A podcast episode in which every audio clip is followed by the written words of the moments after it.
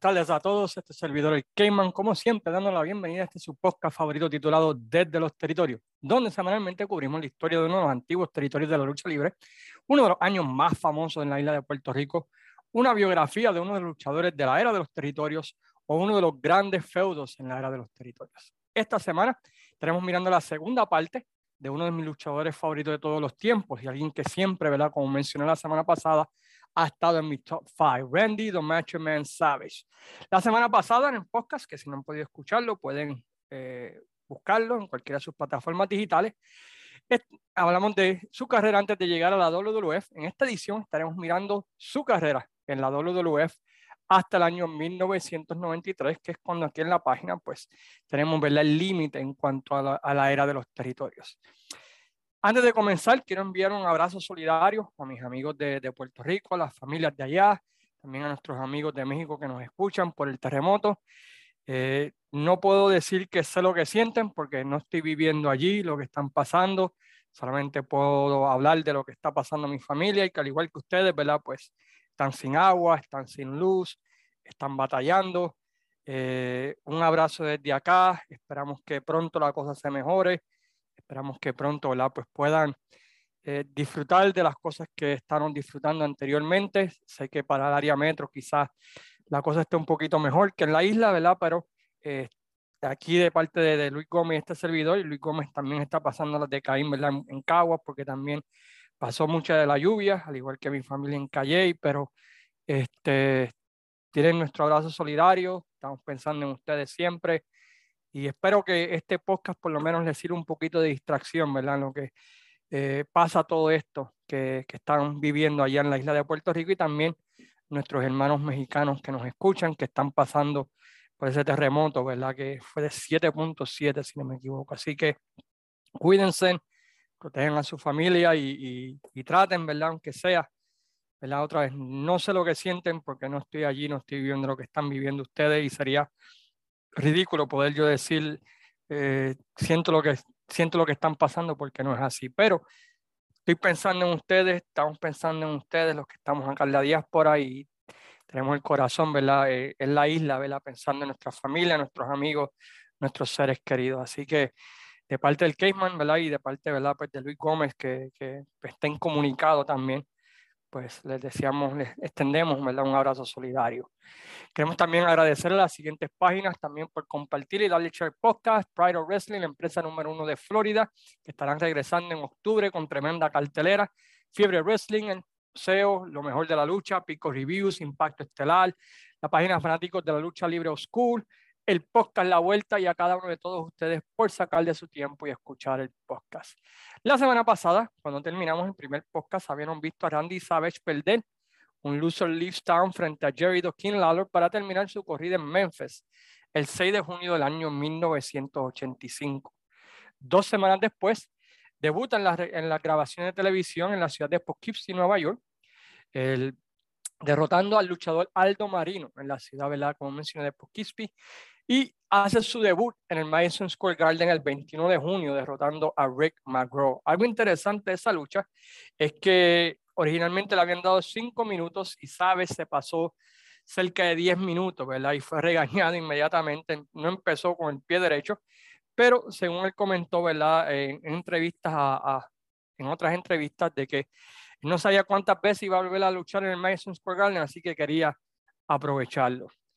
Por las próximas semanas se empezó a correr un ángulo bastante interesante, uno que a mí me gustó mucho, o una historia donde todos los managers rudos de la WWF estaban tratando de contratarlo para su grupo, con todos ellos, ellos hablando pestes del otro, y tenías a Jimmy Hart por un lado, tenías a Bobby Heenan, tenías a Fred Blassie, tenías a todos los managers, ¿verdad? Tratando de ver quién podía ser la persona que filmara a Randy the Macho Man Savage. Esto, ¿verdad? Pues introduce a, a, Savage, a la, a la fanaticada de la WWF, como alguien grande, porque tú ves a todos los managers peleando por sus servicios, pues tienen que ser alguien importante, ¿no? Porque todos ellos tenían luchadores de alto calibre en sus, ¿verdad? En sus diferentes grupos. Luego de casi un mes de esto, finalmente Savage indica que va a ser su decisión con todos los managers en el ring y todos, ¿verdad? Esperando el anuncio de que ellos serían eh, él sería el escogido, ¿verdad?, de, para manejar la carrera de Randy the Matchman Savage en la WWF. Para cuando, para sorpresa de todo el mundo, Savage introduce a esta mujer que en su vida real es su esposa, Miss Elizabeth, para que fuera su manejadora, con los anunciadores pues poniendo over este, lo bella que ella era, inclusive San Martín indicando, pues esta mujer tiene que ser una estrella del cine, porque mira qué, qué mujer tan bella, qué mujer tan hermosa. Y, ¿verdad? Pues introducen a Miss Elizabeth de esa manera en la WWF. Lo interesante de todo esto es que Elizabeth originalmente no era la primera opción para el personaje. Eh, el, personaje original de Miss Elizabeth, lo que quería lograr la WWF, era un personaje más o menos como el, personaje de una mujer que aunque era bonita, era una villana de novela, eh, bitch, básicamente.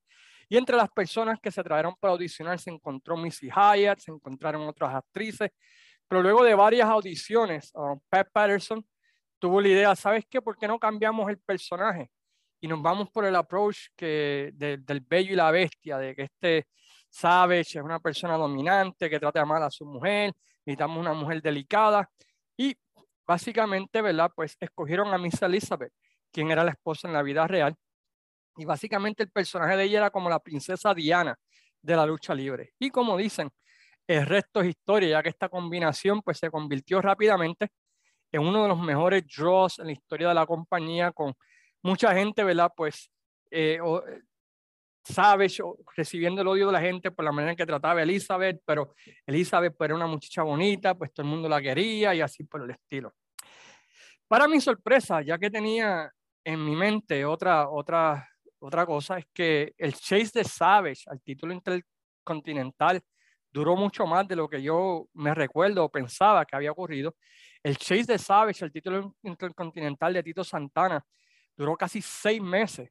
Por alguna razón, yo pensé que, que Savage había llegado y en menos de tres meses ya había ganado el campeonato intercontinental, pero no fue así. El chase comenzó desde que él llegó casi hasta febrero del, del año 1986. Durante ese chase se realiza el segundo pay-per-view en la historia, el Wrestling Classic, aquí en la ciudad de Chicago, donde eh, Randy Manchman Savage pues, recibe, recibe el push de la vida, ¿no? por decirlo así, y eh, tiene una excelente lucha contra Dynamite Kid en, en, en, esa, en esa cartelera de Wrestling Classic. También durante ese tiempo de finales del 85, principios del 86, tiene su primera corrida frente a Hulk Hogan por el título mundial con un increíble gran éxito. Tuvo esta corrida, corrieron tres meses en el Madison Square Garden, lo que significaba que Savage era un draw, porque la manera en que buscaba la WWF es que tenía dos luchas en Madison Square Garden y para la segunda se veía que no, que no tenía mucho éxito. En la segunda, pues te eliminaban y traían otro contendiente. El hecho de que recibiera tres significa, ¿verdad? Pues que fue súper exitosa. Creo que el único que ha tenido cuatro ha sido Pat Patterson, corrida, ¿verdad? Así que contra Bob Backlund.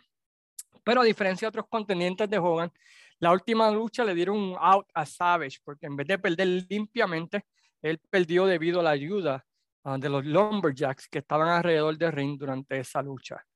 Finalmente, en Boston, el 8 de febrero de 1986, Savage gana el título intercontinental al derrotar a Tito Santana en una muy buena lucha con la ayuda de una manopla, ¿verdad? Savage tenía una manopla, intenta pegarle, eh, Tito Santana trata de ejecutar un, suplex al, ring y, y Savage le conecta con la manopla y uno, dos y tres tenemos nuevo campeón intercontinental.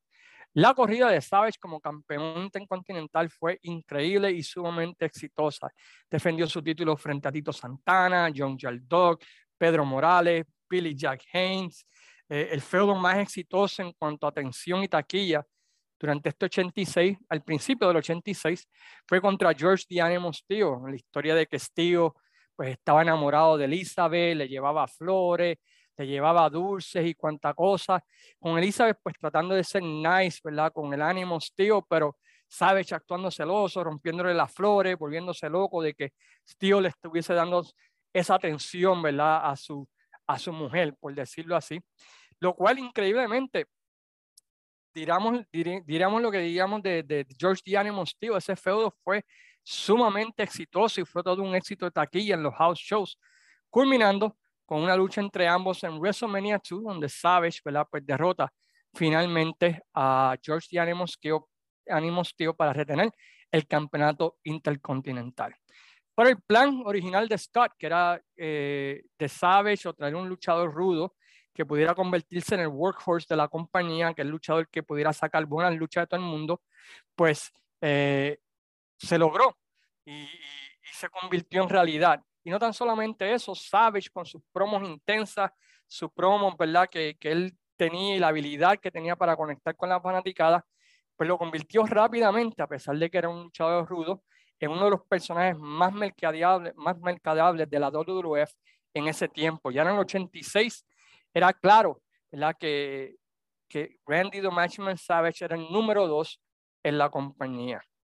Durante el verano del 86 continúa defendiendo el título intercontinental frente a luchadores de la talla de Roddy Piper, quien se había convertido en ese tiempo en face, en lo que fueron tremendas luchas, con, claro con tremendas promos tuvo defensas contra Coco Beware, tuvo su primera corrida contra Jake the Snake Rovers, pero es en el otoño del 86 que comienza su segundo feudo más famoso, en mi opinión, en su corrida en la World Wrestling Federation frente a Ricky the Dragon Steamboat. En el verano del 86 ellos tienen un trial run, ¿verdad?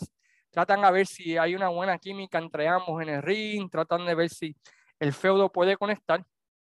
Y se vio claramente que la química entre ambos era tremenda y finalmente se decidió correr el ángulo, donde luego de varias luchas entre ambos, en una lucha televisada, Randy Savage saca a Steamboat fuera de ring y hace el accendo fuera de ring y lastima la garganta en tremendo ángulo, ¿verdad? Donde crédito a él vendió esto de una manera súper increíble, con, actuando como que no podía respirar, como que se le hubiesen pegado un tiro, básicamente, con Savage actuando, ¿verdad? Como un maniático, eh, tratando, ¿verdad? De destruir la carrera de Ricky the Dragon Steamboat. Luego que se llevan a Steamboat al hospital, envían a Bruno Sammartino a entrevistar a Randy the Matchman Savage, quien como todo un rudo se vuelve loco, vanagloriándose y contento por lo que había hecho contra Steamboat, lo que lleva a que Sammartino perdiera la calma y atacara a Randy Matchman Savage. Mientras Steamboat se recupera, Savage se envolvió en un increíble feudo contra el Living Legend Bruno Sammartino. En la ciudad de San Martino era un dios, estamos hablando de Boston, de Nueva York, de Pensilvania, en un feudo que fue excelente, en mi opinión, con una lucha en el Boston Garden que recomiendo que vean y una lucha en jaulados que, que realmente es increíble. Como Savage le saca una super lucha a Bruno Sammartino durante ese tiempo. Steamboat, como saben, regresa a televisión y aunque ya había regresado en los house shows, pues comienza de nuevo el feudo contra, ¿verdad? Contra nada más y nada menos que Randy the Matchman Savage. Desde enero comienza el chase y culminando en WrestleMania 3, donde ¿qué más se puede hablar de esa lucha? Básicamente la lucha que por 14 años fue la lucha estándar y todavía hasta el día de hoy muchas personas dicen que es la mejor lucha en la historia de WrestleMania, donde Steamboat y Savage planearon la lucha de la A a la Z y básicamente se robaron el show. Y le quitaron la luz a, Hogan versus Andre, que era el main event. Inclusive, algo interesante de este feudo es que según Ricky Steamboat en varios shoot interviews, eh, cuando llegaron al camerino, pues todo el mundo lo que quería hablar era de la lucha entre Steamboat y Savage y no de Hogan y Andre. Lo que enojó en gran manera, ¿verdad? Nada más y nada menos que a Hulk Hogan que logró, ¿verdad? Que en, en un mes o dos, pues le quitaran el título a Ricky Steamboat. Otro asunto interesante es que el plan original para WrestleMania 3, y chequense en esto, era que el feudo iba a ser entre Bret Hart versus Randy Savage, ya que el plan era dividir a los Hart Foundation, pero la elección de Dynamite Kid cambió esos planes, continuando con el plan original de Steamboat versus Savage. Se pueden imaginar Bret Hart en su primer ronda sencillo como técnico contra Randy, The Matchman Savage, hubiese sido increíble. El feudo, ¿verdad? Continuó por los siguientes dos meses hasta que, como sabemos, Honky Tonk Man este, pierde, le gana el campeonato intercontinental a Ricky the Dragon Steamboat debido a los celos de Hogan. Y luego de esto, pues Savage nuevamente tiene otro run contra Hulk Hogan por el título mundial. Tres veces otra vez en el Madison Square Garden, mostrando lo fuerte que estaba como rudo en ese tiempo. pero estaba ocurriendo algo. Poco a poco la gente está empezando a aplaudir y a celebrar a Macho Man Randy Savage, eh, eh, they love to hate, ¿verdad? Y debido a su popularidad, se decidió pues que se iba a virar a Savage, a luchador técnico, y esto ocurrió pues gracias al feudo con Honky Tonk Man por el título continental, sellando, ¿verdad? Ese turn, una lucha que sostuvieron ambos en octubre del 87 en el Saturday Night Main Event, donde el Hard Foundation junto a Honky Tonk Man atacan a Savage, lo, están, le están atacando, Elizabeth está todo nerviosa, no sabe qué hacer, así que sale corriendo el camerino y busca a Hogan rogándole, ¿verdad? Que haga el salve y este lo piensa hasta que finalmente, ¿verdad? Pues Hogan entra a The Real American, limpia la casa y básicamente, ¿verdad? Pues eh, salva a Savage en uno de los momentos, mejores momentos de televisión en aquel tiempo, especialmente uno que estaba creciendo, culminando ¿verdad? con Savage dándole la mano a Hogan, agradeciendo a Hogan para el salvaje para el salve, comenzando la era de los Mega Powers. Y esta historia de los Mega Powers fue una historia que cubrió casi 15 meses que llevaría el evento estelar de WrestleMania 5. Ya desde esa fecha de octubre del 87, ya la WWF sabía que el main event de WrestleMania 5 iba a ser Hogan contra Savage. Y escribieron la historia pensando en ese main event y crédito a la WWF. Nunca, ¿verdad? Pues cambiaron de, de, de la historia. Ellos se mantuvieron firmes de que ese iba a ser el main event ya desde octubre del año 1987.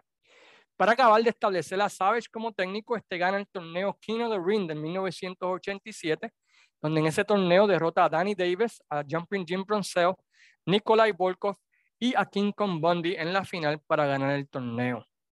Durante el final del 87 y principios del 88, Savage como técnico continúa luchando frente a Honky Tonk Man contra Harley Race y en pareja contra Hard Foundation como sus oponentes más importantes, por lo menos en el área de los house shows durante el final del 87 y principios del 88. Pero el push de Savage como la cara de la empresa comienza, ¿verdad? En febrero del 88, cuando el título mundial es declarado vacante y se anuncia un torneo para WrestleMania 4.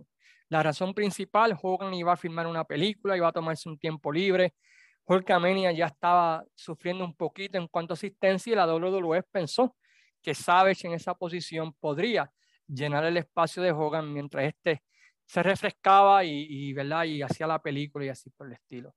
En esa noche, en un evento que no fue muy bueno que digamos, vamos a ser sinceros, WrestleMania 4, un torneo demasiado largo, demasiado tedioso. En esa noche, Savage derrota a One Man Gang, a Greg the Hammer Valentine, a Bush Reed y en la final derrota a Ted DiBiase para coronarse el nuevo campeón mundial de la World Wrestling Federation. En la celebración, pues comienzan a poner las semillas a lo que sería una eventual traición cuando Savage mira mal a Hogan por este mirar a Elizabeth de una manera que a Hogan, eh, que, perdón, que a Savage no le gustó. La corrida de Savage como campeón fue súper exitosa, en mi opinión. Tuvo excelentes feudos contra Ted DiBiase. Hay una lucha en jaulados que realmente recomiendo que la vean. Tuvo un buen feudito contra Andrés Gigante en esa batalla de David y Goliat. Ah, defendió el título contra Dino Bravo, contra Kim, contra Big Bossman. Savage mantuvo el barco en ese año 1988, mientras Hogan continuaba haciendo ¿verdad? Pues la película y refrescando su imagen. Durante ese tiempo, la pareja de los Mega Powers tuvieron el evento estelar de SummerSlam frente a The Million Dollar Man, Ted DiBiase y Andrés Gigante, que llevó a uno de los mejores visuales en nuestra juventud, ¿verdad? Cuando Miss Elizabeth al final de la lucha se para en el apron del ring o se para fuera del ring y se quita el traje para revelar un traje de baño que más PG, ¿verdad? No pudo ser. Si usted lo mira ahora, dice en serio. Pero cuando uno un nene, pues ustedes saben, estaban esas hormonas ¡uh! súper locas.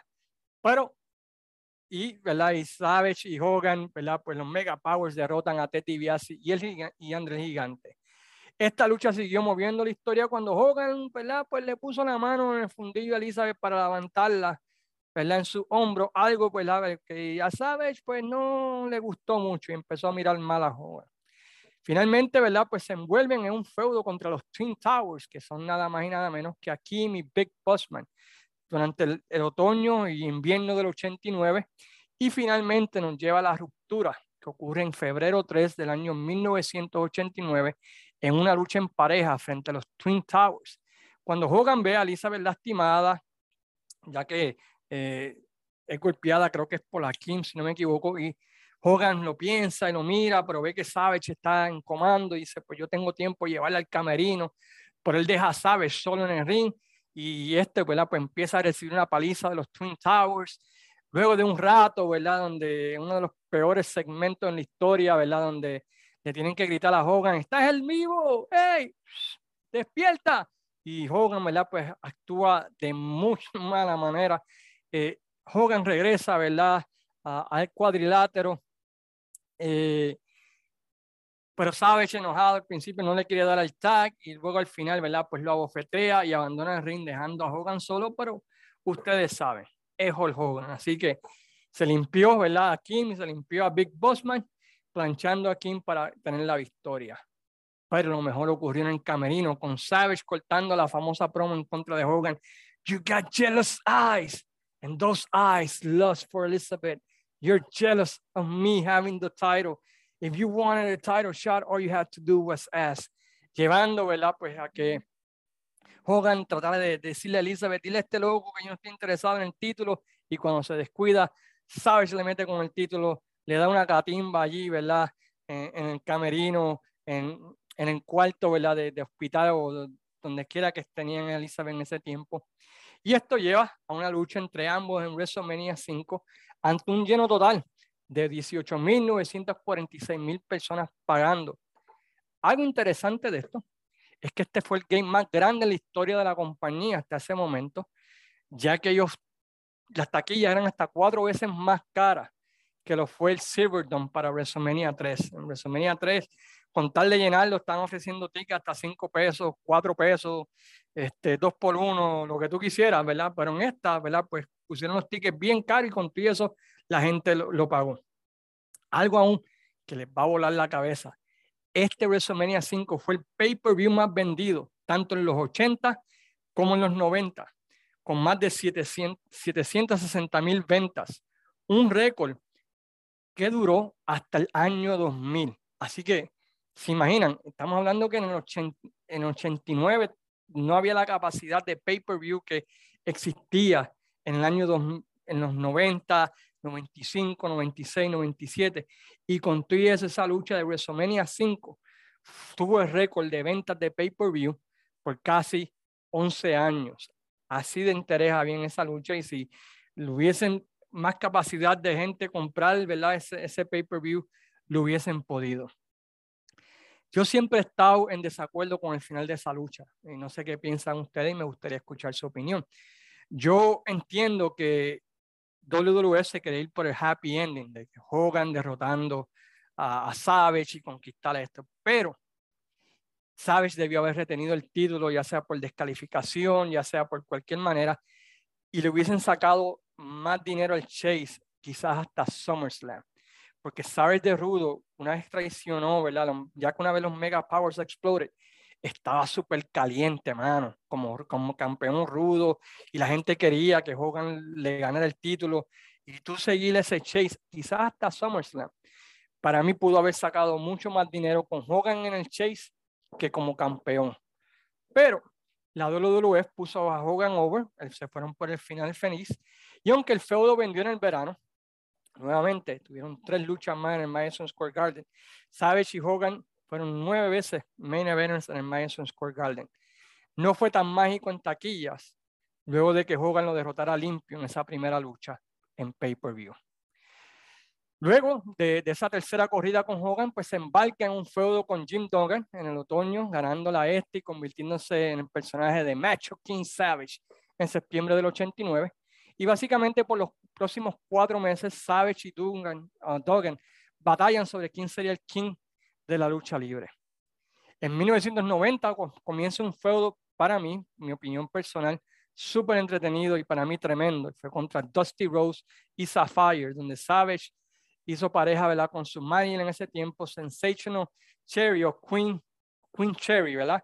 Y en mi opinión demostró cómo estas dos leyendas agarraron una historia que sin sentido entre ambos y, le hicieron funcionar bastante bien hasta el punto, ¿verdad? Pues de que se convirtió en, tremendo, en tremendo feudo de dinero y, llegaron, ¿verdad? Pues a, a, hacer main eventers en los house shows, en, en house shows número dos, ¿verdad? De, de la WWF durante ese tiempo, algo que, ¿verdad? Parece feudo en papel, pues no se veía como que iba, iba a lograr mucho, pero así sucedió, ¿verdad? El feudo vendió um, bastante en, con relación. A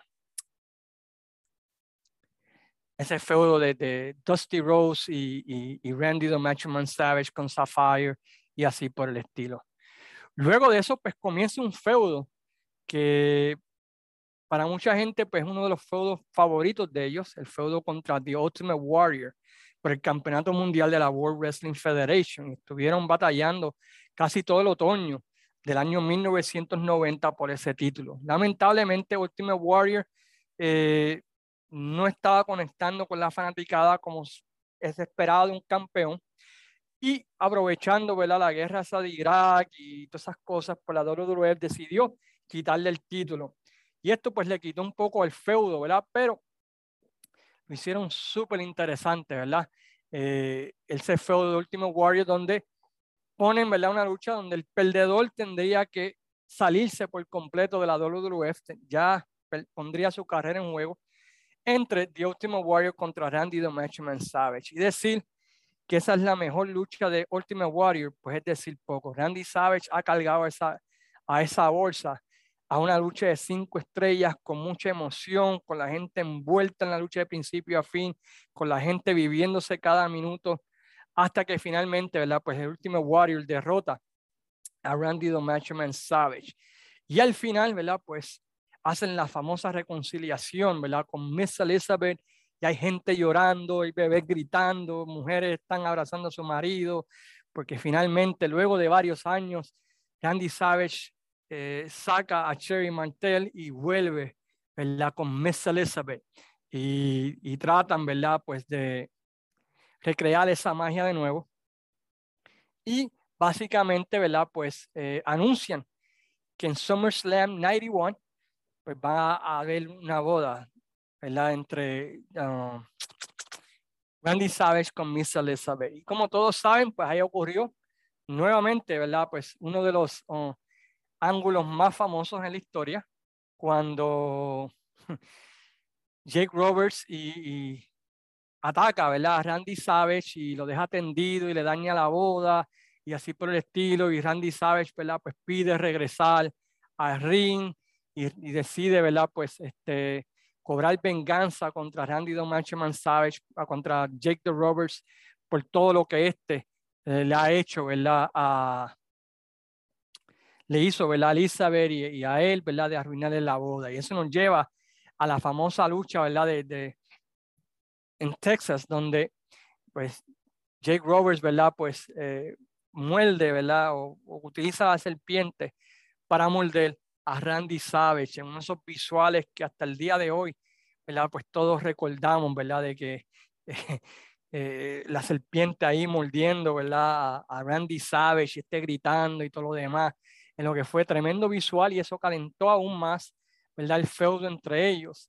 Hasta que finalmente, ¿verdad? Pues ese feudo continuó, wow, básicamente casi desde agosto del 91 hasta, déjame decirle, básicamente estuvieron, ¿verdad? Hasta casi la última lucha entre ambos ocurrió el 25 de marzo del 92, así que se pueden imaginar desde septiembre hasta febrero del 82 estuvieron luchando. Luego de eso, pues como sabemos, ¿verdad? Pues Randy Savage continúa luchando y entra la figura de Ric Flair a la WWF y en un feudo súper interesante, ¿verdad? Pues el uh, Ric Flair gana el Royal Rumble, ¿verdad? Y pero hay controversias sobre el final de esa lucha y se decide, ¿verdad? Pues que Randy Savage iba a retar a Ric Flair por el campeonato mundial en WrestleMania y se empezó a correr el feudo, ¿verdad? Donde, o la historia de que Elizabeth estuvo con Randy, este, con Ric Flair primero, de que Ric Flair pues tenía unas fotografías comprometedoras de Elizabeth que le iba a revelar y esto estaba volviendo a Savage loco porque estaban atacando a su esposa y finalmente, ¿verdad? Pues tuvieron esa lucha que fue tremenda en mi opinión en WrestleMania 8, donde Randy Savage derrota a Ric Flair para convertirse en el campeón mundial de la World Wrestling Federation nuevamente. Y ahí comienza, ¿verdad? Lo que fue un muy buen feudo contra Ric Flair por el campeonato mundial, ¿verdad? Donde ellos sostuvieron, eh, levantaron en el 92, pudieron mantener las casas en los house shows, porque fue un feudo bastante bueno entre ambos, que tuvieron la oportunidad ellos, ¿verdad? Pues de, de tener buenas luchas y, y cargar a la empresa durante ese tiempo. Durante ese tiempo también, pues, eh, aparece nada más y nada menos que la figura, ¿verdad? Pues de, de Ultimate Warrior, por decirlo así, ¿verdad? Y, empieza Rick Flair a jugar juegos mentales con ambos, diciendo que él iba a estar en la esquina de, de uno de ellos en la lucha entre ambos en SummerSlam, ¿verdad? Que se había filmado para la lucha en Wembley Stadium. Y toda la historia, ¿verdad? Es con quién estaría eh, Rick Flair en la esquina. Y a veces parecía que estaba con Randy Savage y a veces parecía que estaba con The Ultimate Warrior y eso pues creó desconfianza entre ambos y usando la historia, ¿verdad? Pues de que Ultimate Warrior pues lo había retirado, ¿verdad? Pues eso le echó más leña al fuego, ¿verdad? A ese feudo. Finalmente pues ocurre esa lucha, ¿verdad? Eh, en Wembley Stadium y se, y se sale a reducir, ¿verdad? Pues que en realidad pues Rick Flair no estaba con ninguno de los dos y estaba utilizando y jugando juegos mentales contra ambos. Lamentablemente, ¿verdad? Pues eh, otra vez el Ultimate Warrior, ¿verdad? Pues eh, eh, gana esa lucha por conteo, pero no gana el campeonato. Y básicamente, ¿verdad? Pues como vamos a ver un poquito más adelante, se desaparece otra vez de la WWF. Un par de semanas después, yo creo tres días después de esa lucha, ¿verdad? En, en SummerSlam, Ric Flair derrota a Randy Savage nuevamente, ¿verdad? Y para convertirse en campeón mundial de la World Wrestling Federation. Durante ese tiempo, Ric Flair con, Randy Savage continúa el feudo contra Ric Flair y también contra un luchador que debutaba durante ese tiempo llamado Razor Ramón, que empezó a atacar a Randy Savage y eso nos lleva, ¿verdad? Pues a una lucha en pareja donde The Ultimate Warrior iba a ser pareja contra nada más y nada menos que con Randy Savage en los llamados Ultimate Maniacs para enfrentarse nada más y nada menos que a Ric Flair y a, Razor Ramón, ¿verdad? En esa lucha en Survivor Series. Como saben, pues Ultimate Warrior se desapareció nuevamente y eso nos llevó nada más y nada menos que Razor, uh, Randy Savage hiciera pareja junto a Mr. Perfect, que hasta ese entonces había sido pareja de o manager de Ric Flair, y se enfrentaron, ¿verdad? En Survivor Series 92 en una lucha que terminó por descalificación ganando Mr. Perfect y Randy Savage.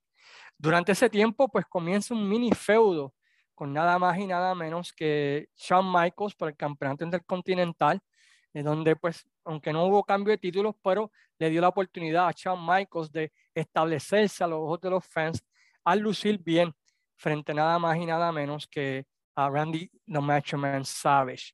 También durante ese tiempo, en 93, Randy Savage entra en un feudo contra Yokozuna y básicamente, ¿verdad? Pues durante ese tiempo pues, se utiliza a Randy Savage para elevar a Yokozuna y básicamente eh, ellos luchan 10 veces en house shows y 10 veces Yokozuna derrota a Randy Savage, con Randy Savage siendo planchado por nada más y nada menos que Yokozuna.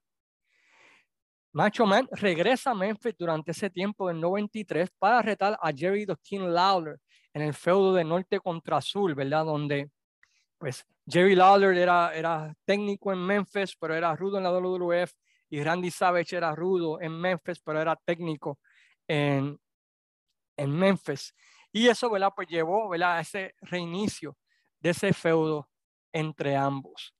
En la WWF, pues continúa, ¿verdad? Pues Randy Savage, pues básicamente poniendo over hasta el perro durante ese tiempo, mano. Él pierde contra eh, pierde contra Giant González, eh, Jerry Lawler derrota a a Randy Savage, ¿verdad? En house shows en la WWF. Y básicamente, ¿verdad? Pues la, básicamente, pues la WWF lo utiliza para elevar a, la mayor parte del talento en ese año 1993. Más lo ponen de comentarista. Vince McMahon no quería que luchara tanto porque lo veía ya como una persona mayor. Eh, y a finales del 93 termina ese 93, ¿verdad? Pues comenzando un feudo que fue muy, pero que muy bueno contra Crush, ¿verdad? Que terminó en una lucha donde terminaba las caídas donde quiera en WrestleMania número 10.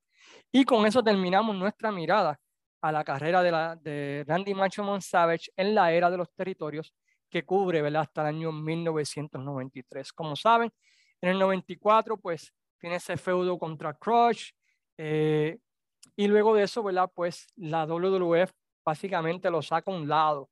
Ya no quieren que luche. Hay muchos rumores, ¿verdad? De que Vince estaba enojado con él porque había tenido sexo, ¿verdad? Con, con nada más y nada menos que con este, Stephanie. Otros dicen, ¿verdad? Pues que, que era, ya estaba muy adulto, ya muy viejo y, y Vince McMahon lo veía, ¿verdad? Que ya no, no daba el mismo grado. Lo que sí sabemos que la última lucha de Randy Savage en la WWF ocurrió el, 9 de, el 13 de septiembre del año 1994 haciendo pareja con Bret Hart para enfrentarse a Jim Neihart y Owen Hart en un tour de Europa. Luego de eso, ¿verdad? Pues eh, para sorpresa de todo el mundo y sin avisarle a, Vince McMahon, Randy Manchoman Savage aparece en, en la WCW, En, en, el, programa de televisión, donde, como sabemos, pues tuvo otra increíble corrida, primero haciendo pareja, ¿verdad? Pues con Hulk Hogan, luego tuvo un increíble feudo contra Ric Flair, comenzando ese 95, que, que fue lo que empezó a cambiar las cosas para ese Monday Night Wars. Sé que mucha gente dice que si la NWO, pero lo que empezó a mover la ficha un poquito fue ese feudo entre Ric Flair contra Randy Savage en el 95 en la WCW. Savage continuó su carrera, ¿verdad? En la WCW hasta, ¿verdad? Que sabemos, ¿verdad? Pues que en la lucha de Cage for, Rage for the O, como le dicen, ¿verdad? En donde eh, se estaba enfrentando Hogan a Piper, se tiró de la, del tope de la jaula y se lastimó la rodilla pero en ese tiempo tuvo increíbles feudos contra Diamond Dallas Page que lo estableció, otra vez contra Ric Flair, eh, tuvo unas luchitas con Hogan, tuvo un buen run en la WCW y finalmente, ¿verdad? Pues como sabemos, pues falleció, ¿verdad? Cuando sufrió un ataque al corazón mientras estaba manejando y golpeó. La realidad es que Macho Randy Savage, mano, su última lucha fue el 12, el 5 de diciembre del año 2004, cuando hizo pareja con Styles y Jeff Hardy, al derrotar a los Kings of Wrestling, Jeff Jarrett, Kevin Nash y Scott. No creo que hizo mucho en esa lucha. Eh, Randy Savage, mano, como digo yo, top five, mano, en mi opinión. El tipo en sus promos era súper intenso, tú te creías el personaje, era un tipo que realmente, ¿verdad? Pues daba todo en el ring. Eh, es raro encontrar una mala lucha del tipo, mano. El tipo vendía bien como face, el tipo sabía atacar como rudo, podía, podía jugar de ambos lados y ser exitoso. Realmente, ¿verdad? Pues si no, no han visto mucho la carrera de Randy Savage, mano, que esperan, vayan a YouTube. Desde su comienzo en ICW hasta su run final en la WCW, el tipo siempre dio el máximo. Y en mi opinión, fácilmente top five wrestler eh, en la historia moderna de la lucha libre, porque lo tenía todo. Eh, nuevamente, no, no puedo no puedo decir que, he visto una mala lucha de la de Randy Savage. Hasta con Andrés Gigante le sacó una jodia buena lucha. Así que con esto terminamos nuestra mirada a la carrera de Randy the Matchman Savage en la era de los territorios. Espero que hayan podido disfrutar esto. Nuevamente sabemos que están pasando por situaciones difíciles, así que esperamos que este podcast les pueda servir un poquito de distracción. Así que con eso en mente los dejamos hasta la semana que viene, que esperamos ya volver un poquito a la normalidad y espero que ustedes puedan volver también a la normalidad y mientras tanto visiten la página desde los territorios, visiten Wrestling Dome, visiten nuestras páginas hermanas que están tratando de hacer lo mejor posible. Se despide como siempre su amigo y su hermano eh, Luis Cuevas dos Cayman diciéndole a todos, ¿verdad? Pues como siempre digo, sayonara, amigos.